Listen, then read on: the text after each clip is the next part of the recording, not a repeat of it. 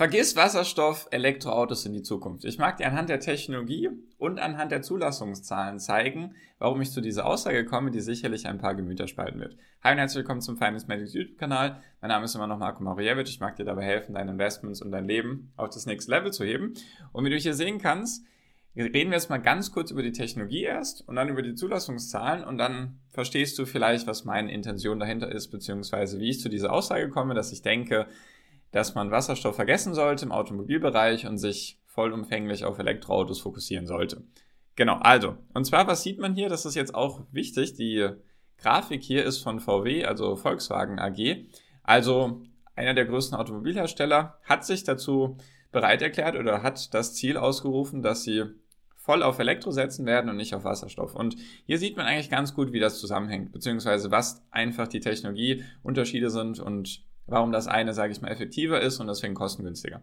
Und zwar geht es hier nämlich darum, die Wirkungsgrade im Vergleich bei Nutzung von Ökostrom. Wirkungsgrade einfach die Physik sozusagen von der erzeugten Energie, wie viel landet wirklich in der Bewegungsenergie, also wie viel landet sozusagen in den Rädern, dass das Auto sich vorwärts bewegt und wird nicht in den jeweiligen Schritten zwischendrin halt in Wärme abgegeben. Je höher der Wirkungsgrad, desto mehr landet von der Energie, die erzeugt wurde, wirklich in der Bewegungsenergie. Und das ist ja natürlich das, was wir wollen. Das ist wieder der Unterschied zwischen Glühbirnen und jetzt zum Beispiel den erneuer oder den neuen neuen Glühbirnen oder LED-Birnen, da ist einfach der Wirkungsgrad viel, viel, viel höher und deswegen geben die nicht so viel Wärme ab und deswegen, wenn du noch alte Glühbirnen zum Beispiel zu Hause hast, dann werden die ja sehr, sehr warm, dann wird der Raum auch sehr, sehr warm. Genau, also, und zwar einfach hier, man startet mit Strom aus erneuerbaren Energiequellen. Jetzt machen wir erstmal hier unten oder wir fangen einfach hier oben an, ist ja auch in dem Sinne jetzt egal. Dann sieht man jetzt beim Elektroauto, da werden jetzt 100% Strom erzeugt und dann die, der Transport und die Speicherung. Natürlich muss dann dieser Strom auch zum Beispiel in den Stromleitungen zum Ziel geführt werden oder dann in Batterien gespeichert werden und dann von dort aus irgendwie transportiert werden, zu der Ladesäule zum Beispiel. Dann sieht man auf diesem Weg gehen eben 20% verloren, eben meistens durch Wärme. Und das ist jetzt der Weg, sage ich mal, von der Stromerzeugung bis zum Auto dann. Und in dem Auto wird dann von der Elektrobatterie, wird natürlich auch noch ein bisschen was an Wärme abgegeben. Und das landet dann im Elektromotor. Und insgesamt verlieren wir hier 20% und hier nochmal 4% und haben dann insgesamt 76% Wirkungsgrad. Also drei Viertel der Energie, die erzeugt wurde oder wurde, landet auch tatsächlich in der Bewegungsenergie. So, hier unten Wasserstoff, also H2, kennt man zum Beispiel H2O, hat jeder sicherlich irgendwie im Chemieunterricht gehabt. Da ist ja Wasserstoff drin und dieser Wasserstoff wird sozusagen gelöst von Wasser meistens. Und ist der Stoff, der am meisten vorkommt in der Atmosphäre oder auf der Erde, deswegen also in rauen Mengen vorhanden. Daran scheitert es nicht. Es geht jedoch nur darum, man erzeugt den Strom, der eben dann die Elektrolyse durchführt, also der dann den Wasserstoff zum Beispiel vom Wasser trennt dass er dann eben einzeln da ist, weil man nur den Wasserstoff verwenden kann. Da gehen schon mal 30 Prozent verloren, also ein energieaufwendiger Prozess. Dann wird das komprimiert, verflüssigt, dass man es dann auch dementsprechend einfach ins Auto tanken kann.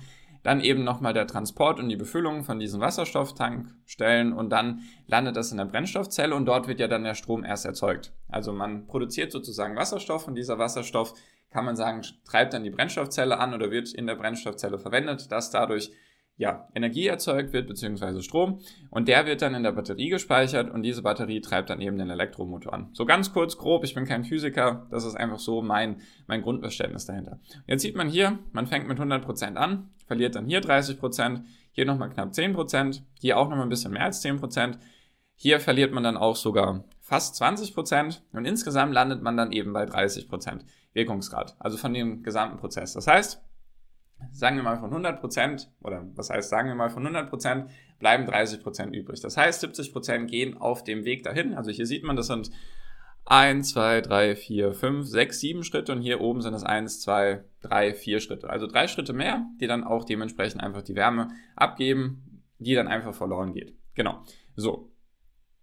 Das ist schon mal sehr, sehr interessant. Dadurch sieht man einfach, dass das effektiver ist. Und mir geht es jetzt hier gar nicht um den Umweltschutz oder so, das ist gar nicht der Punkt. Sondern es geht einfach darum, wenn irgendetwas kostengünstiger ist, also effektiver ist, dann setzt es sich meistens durch. Weil die Leute einfach als erstes, besonders in der aktuellen Phase, erstmal aufs Geld schauen. So. Jetzt ist natürlich die Frage, okay, jetzt sieht man hier, dass diese Technologie effektiver ist, dass es wahrscheinlich sinnvoll ist, auf Elektroautos zu setzen. Jedoch ist es auch schon so in der Vergangenheit gewesen, dass sich nicht immer die beste Technologie durchgesetzt hat. Deswegen ist natürlich die Frage, wie sind die aktuellen Zulassungszahlen? Weil daran kann man ja gut erkennen, okay, setzt sich jetzt das eine durch oder das andere. Und bevor wir das jetzt machen, eine kurze Bitte an dich, falls dir das Video bis hierhin gefällt, einfach gerne einen Daumen nach oben da lassen. Hilft mir sehr, hilft dem YouTube-Algorithmus. Und natürlich, falls du den Kanal abonnieren willst, würde ich mich auch sehr, sehr freuen. Und deswegen springen wir jetzt auch zu den Zulassungszahlen und zwar zu einer interessanten Grafik. Und zwar ist es nämlich so, man redet von einem Tipping Point, also von einem Kipppunkt. Und zwar sagt man, wenn eine neue Technologie 5 bis 10 Prozent ausmacht, dann setzt sie sich meistens langfristig durch. Kannst du dir selbst die Frage stellen, vor wie vielen Jahren hatten vielleicht die allerersten Menschen in deiner Umgebung ein Smartphone? Und wie lange hat das gedauert, dass ganz, ganz wenige Menschen ein Smartphone haben und dann auf einmal ganz, ganz viele. Meistens, also es muss diese 5 bis 10 Prozent Hürde erreichen, dass es dann sich wirklich komplett durchsetzen kann. Und das sieht man jetzt hier. Das ist jetzt eine Studie oder nicht eine Studie, sondern die Zusammenfassung von den Elektroauto-Zulassungen in den jeweiligen Ländern. Und wichtig auch, hier geht es um rein elektrisch betriebene Fahrzeuge, also nicht Plug-in-Hybride oder sonstige Sachen. Jetzt sieht man hier, wie das zu verstehen ist. Und zwar geht es hier darum, wann dieser Punkt erreicht wird, also diese 5%, dieser Tipping Point, dieser Kipppunkt, und wie viele Jahre oder was ist in den Jahren danach passiert. Das beste Beispiel dafür ist Norwegen. Hier kann man es eigentlich ganz gut erklären. In Norwegen wurden vor acht bis neun Jahren wurde dieser Kipppunkt erreicht von 5% Elektroautos an den neu zugelassenen Fahrzeugen. Nicht insgesamt von allen Fahrzeugen auf der Straße, sondern einfach von den neu zugelassenen Fahrzeugen. Wie viele davon hatten einen rein elektrisch betriebenen Antrieb. Also kein, wie gesagt, kein Hybrid oder sonstige Sachen. Und jetzt hat es in Norwegen acht bis neun Jahre gedauert, bis der Anteil an Neufahrzeugen bei über 80 Prozent liegt. Also wir sind fast bei 90 Prozent. Das heißt, in Norwegen ist jedes neue Auto, was in irgendeiner Form verkauft wird, ist rein elektrisch. Da gibt es sozusagen, also der Anteil an Verbrennungsmotoren, also Diesel und Benziner und so weiter, liegt jetzt bei weniger als 10%. Prozent. Für viele vielleicht unvorstellbar, jedoch ist das in Norwegen der Fall gewesen. Jetzt sieht man hier ganz viele graue Striche. Ich zeige dir auch gleich noch die prozentualen Anteile. Jedoch sieht man hier ganz viele graue Striche. Jedoch sieht man allgemein, dass diese grauen Striche, wenn sie, also das sind jeweilige Länder, insgesamt 19 verschiedene Länder, sieht man hier oben. Und dann sieht man, dass die irgendwann diese 5% erreicht haben und wie hat es sich dann im Nachhinein verhalten. Und dann sieht man hier, dass es natürlich manche Ausstiege nach oben gibt und manche nach unten. Das hier unten zum Beispiel heißt, in einem Land gab es ein Jahr nachdem sie 5% erreicht haben, waren sie immer noch bei 5%. In einem Land waren sie dann schon bei 30%. Also das, und wenn man den grünen Strich nimmt, das ist eben der Durchschnitt. Also man sieht zum Beispiel, so kann man sich ganz gut erklären, nach vier Jahren im Schnitt von diesen 19 Ländern war der Anteil von Elektroautos irgendwo fast schon bei 30 Prozent von den neu zugelassenen Fahrzeugen. Jetzt ist hier einfach mal das Beispiel mit der USA, weil da ist dieser Kipppunkt erst im letzten Quartal erreicht worden. Also dieses Jahr, ich glaube Q1 oder Q2 2022 wurde das erst erreicht. Und jetzt ist natürlich die Frage, wie entwickelt sich das weiter? Das war ja die Frage, die ich gestellt habe. Man sieht jetzt und man hat gesehen, die Technologie ist effektiver, der Wirkungsgrad ist höher. Jedoch ist die Frage, setzt sich das jetzt durch oder ist das einfach nur jetzt durch andere Faktoren bestimmt? Jetzt kann man sich das hier auch noch ganz gut anschauen. Ich hoffe, man kann es lesen. Tut mir leid, die Qualität ist nicht 100%. Und dann sieht man hier, das sind die jeweiligen Länder, also meistens Industrienationen von China über Finnland, über Deutschland, Island, Niederlande, Norwegen, Schweden, Schweiz und eben die USA und so weiter. Dann sieht man hier, das waren die Anzahl der Autos, die verkauft wurden in Q1 2022, sieht man hier China ganz groß in Führung, sage ich mal, fast eine Million Elektroautos wurden im ersten Quartal verkauft. Und dieser Anteil ist jetzt bei 16,7 Prozent. Das heißt, 16,7 Prozent aller Neufahrzeuge in China, im eben größten Automarkt der Welt, sind jetzt schon rein elektrisch betrieben. Dann sieht man auch hier das erste Quartal, in dem China eben zum ersten Mal über diese 5%-Hürde gekommen ist, war im vierten Quartal 2018. Also so kann man das jetzt lesen. Und dann machen wir jetzt einfach mal Deutschland, interessiert sicherlich die meisten. Hättest du jetzt auch dir vielleicht vorher die Frage stellen können, was glaubst du, wie viele rein elektrisch betriebene Fahrzeuge im ersten Quartal zugelassen wurden? Sieht man hier sind knapp 85.000 und dieser Anteil liegt bei 13,5%. Nicht, wie gesagt, nochmal zur Wiederholung, keine Plug-in-Hybride, sondern rein elektrisch betriebene Fahrzeuge ohne Verbrennungsmotor, sondern wie ich in der Grafik davor gezeigt hatte, einfach mit Batterie und dementsprechend landet es dann in den Rädern. Und dann sieht man hier zum Beispiel, wo hatten wir Norwegen? Genau, Norwegen 83,5 Prozent ist eben der Anteil an rein elektrisch betriebenen Fahrzeugen im Verhältnis zu den kompletten Neufahrzeugen. Und das wurde eben Q3 2013 das erste Mal erreicht, dieser Kipppunkt von 5%. Und dann sieht man hier zum Beispiel die USA. Da war es jetzt zum ersten Mal der Fall Q4 2021.